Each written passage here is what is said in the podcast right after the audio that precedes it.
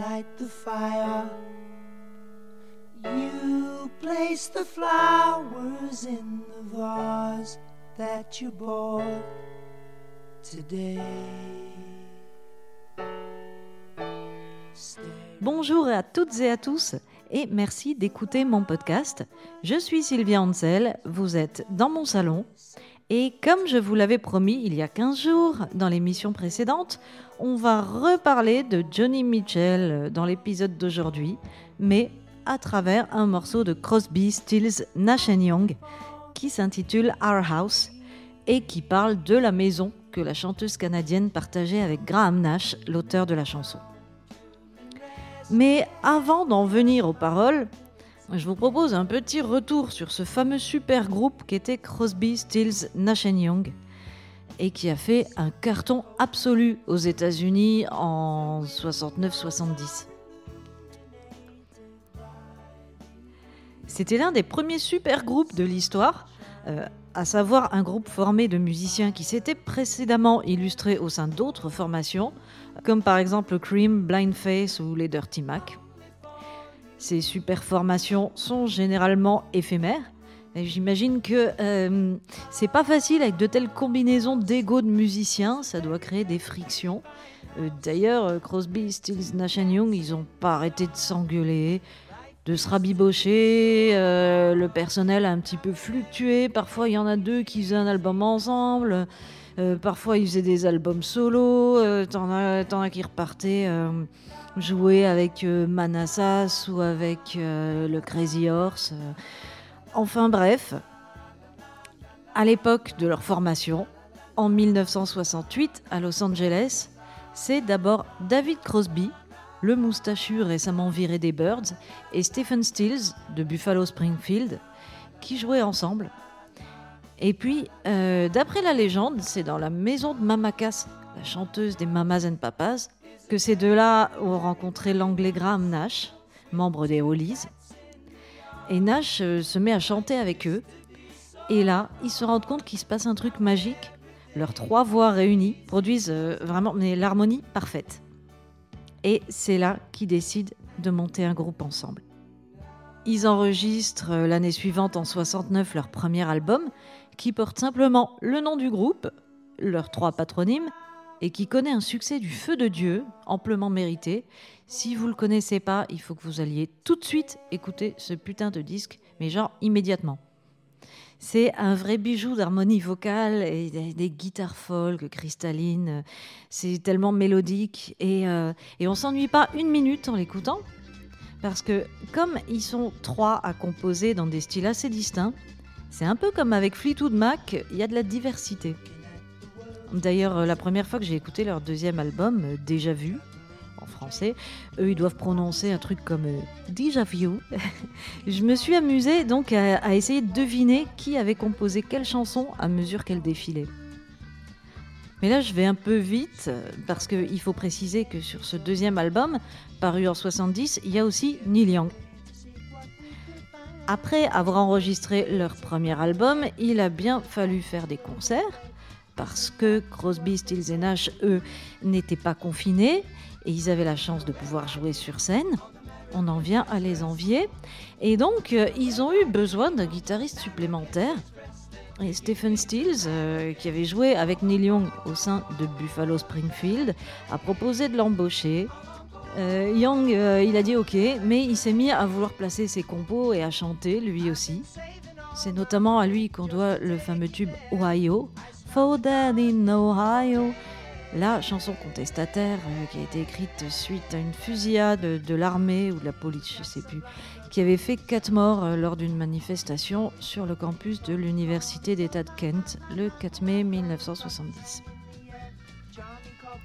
Bon, tout ça pour dire que Neil Young s'est joint aux trois compères, mais euh, je trouve toujours qu'en fait, Neil Young, que j'aime beaucoup par ailleurs, ne se font pas très bien dans le groupe ils continuent à faire du Neil Young alors que les autres euh, font ensemble une musique euh, qui est plus homogène. Si ce groupe était un phare breton, Neil Young il serait les pruneaux alors que Crosby, Stills et Nash ils seraient euh, plutôt les œufs, le lait et le beurre quoi, vous voyez Trêve de pâtisserie, À ma grande honte, je dois avouer que j'ai découvert Crosby, Stills, Nash Young assez récemment, il y a seulement deux ans, grâce à une émission de Mishka Asayas sur France Inter qui était consacrée à David Crosby. Bien sûr, j'avais déjà entendu parler avant de ce super groupe, mais euh, en fait, je m'en foutais un peu. Jusqu'à ce que j'entende les merveilleuses compositions de Crosby, dont Guinevere, dont on va écouter un petit extrait. Guinevere had green eyes like yours, milady, like yours.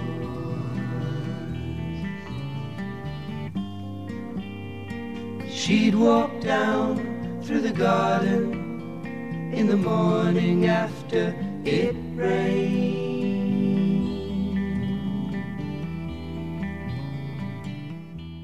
Vous entendez, les guitares sonnent de façon assez étrange quand même.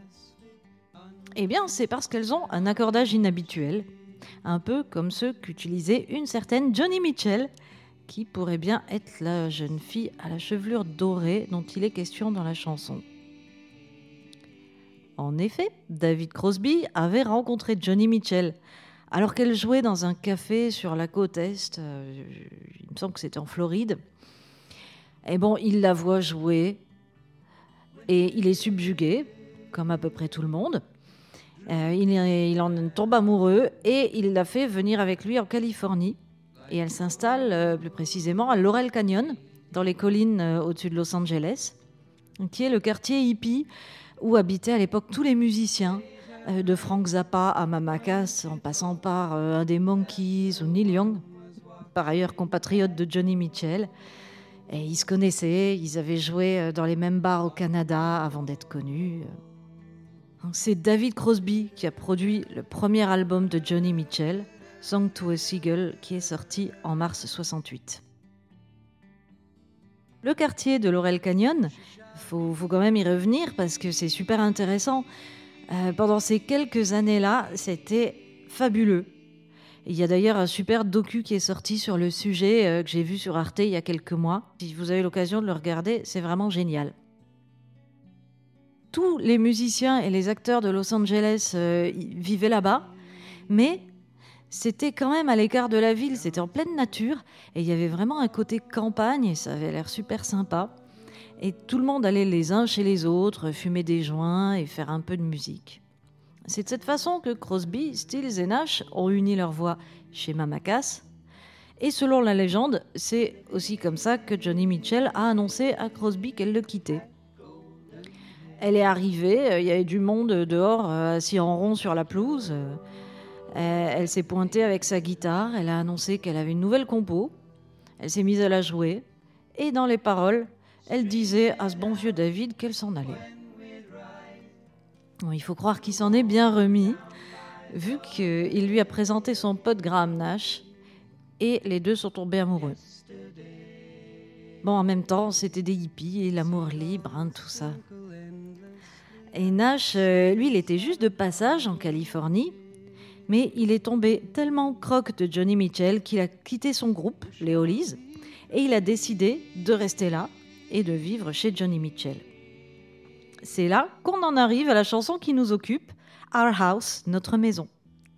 Bon, en réalité, c'était donc celle de Johnny Mitchell. Les premières fois que je l'ai écoutée, avant de connaître l'histoire, euh, j'entendais les paroles et je pensais que Nash avait écrit cette chanson comme une sorte de fantasme. Ça paraît tellement idyllique qu'on se dit qu'il rêve à sa vie avec une femme qu'il aime et avec laquelle tout est absolument beau et parfait. Il dit en gros euh, J'allume le feu pendant que tu mets des fleurs dans le vase que tu as acheté aujourd'hui. Je regarde le feu pendant des heures, pendant que tu joues des chansons d'amour toute la nuit, juste pour moi. Notre maison est super cosy avec deux chats dans le jardin. La vie était tellement dure avant, mais maintenant tout est facile grâce à toi. Bon, on est d'accord, c'est pas des trucs qui arrivent dans la vraie vie. C'est le genre d'histoire euh, que je me racontais toute seule quand j'étais ado et que j'imaginais comment ma vie avec ce garçon trop beau euh, qui, en vrai, m'a juste collé un gros râteau. D'ailleurs, si vous voulez en savoir un peu plus sur cette histoire de râteau, j'ai sorti euh, plusieurs livres sur le sujet. dont le dernier en date est Cannonball, paru aux éditions Intervalle. Voilà. Retour, euh, non pas à nos moutons, mais à Johnny Mitchell et Graham Nash. Eh bien, en fait, c'était pas une petite fantaisie de Nash, c'est vraiment arrivé. Dans un documentaire, je crois que c'était celui sur Crosby, il raconte qu'un dimanche matin pluvieux, il a emmené euh, Johnny Mitchell prendre un brunch dans un petit resto. Ils ont garé la voiture euh, devant la vitrine d'un antiquaire, dans laquelle Mitchell a vu un vase qui lui plaisait, alors elle l'a acheté. Et ils sont rentrés. Il faisait un petit peu froid, même en Californie. Alors Nash a proposé d'allumer un feu dans la cheminée. Il a dit à sa compagne d'aller dans le jardin cueillir quelques fleurs d'hiver et elle les a mis dans son nouveau vase, comme le dit la chanson. Et je sais pas pourquoi, mais je trouve cette anecdote très émouvante. Ça me touche beaucoup d'entendre euh, Nash chanter cette scène toute simple, mais où il arrive à faire passer euh, tout l'amour qu'il a pour sa meuf. On sent que c'est fondamentalement un bon gars, et on a envie de lui souhaiter que son histoire d'amour dure éternellement, ce qui n'a pas été le cas. Comme le laisse supposer la chanson que Johnny Mitchell a écrite à propos de Nash, parce qu'ils font du ping-pong. Hein. La chanson s'appelle Willie, elle est sur l'album Ladies of the Canyon. Et en écoutant les paroles de Willie, on comprend qu'entre eux, ça n'était pas toujours aussi simple que ça. Euh, ils ne passaient pas leur temps à acheter des vases, à accueillir des fleurs et à faire du feu. Et surtout, euh, bah, je pense que la Canadienne, euh, elle était bien plus compliquée que son amant et trop torturée pour se satisfaire d'une relation toute simple comme ça. Lui, pour pas arranger les choses, il voulait qu'elle l'épouse, alors que même si elle était super jeune, elle avait déjà connu un mariage malheureux et un divorce. Donc, c'était pas la meilleure chose à lui demander. On peut pas dire que Nash a été fin psychologue sur le coup. Alors, elle a fini par mettre un terme à leur relation en lui envoyant un message où elle disait que quand tu serres du sable trop fort dans tes mains, il finit par te glisser entre les doigts. L'image est poétique, mais euh, j'ai trop de peine pour Nash en entendant ça. En plus, j'imagine ce qu'il a dû ressentir ensuite pendant des années, à chaque fois qu'il a dû jouer Our House sur scène. Mais cette fois-ci, c'est moi qui vais la jouer, non pas sur scène, bien sûr, mais dans mon salon. I light the fire. You place the flowers in the vase that you bought today. Staring at the fire for hours and hours will I listen to you play your love songs all night long for me, only for me. Come to me now and rest your head for just five minutes.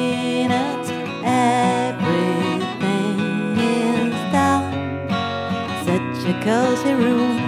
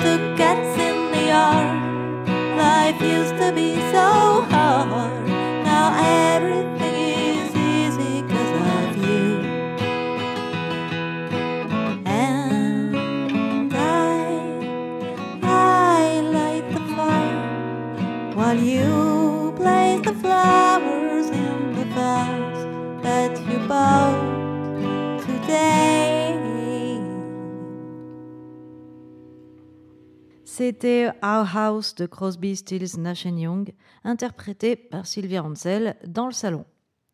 On se retrouve dans 15 jours avec, euh, bah, si vous le voulez bien, encore une chanson de Johnny Mitchell. Parce que oui, il m'a fallu du temps avant d'accrocher, mais en ce moment, je suis en pleine phase de découverte de cet artiste et donc euh, j'ai envie d'en parler. En revanche, je demande pardon aux spécialistes pour mes approximations. Euh, j'ai pas encore une grande connaissance de son œuvre, alors euh, ben désolé. Cette émission a été écrite par Sylvia Ansel et réalisée par Joachim Robert. Je vous rappelle que, comme je l'ai dit tout à l'heure, mon dernier livre, Cannonball, l'adolescence n'est pas une chanson douce, est toujours disponible aux éditions Intervalle. Et mon dernier EP, Letterbox, ainsi que l'ensemble de ma discographie, est disponible sur Bandcamp à prix libre. D'ailleurs, euh, aujourd'hui, c'est le Bandcamp Friday, ce qui veut dire que l'intégralité de votre argent est reversée aux artistes. Donc, si vous avez envie de m'acheter des trucs, allez-y aujourd'hui. Allez, ciao, à la prochaine.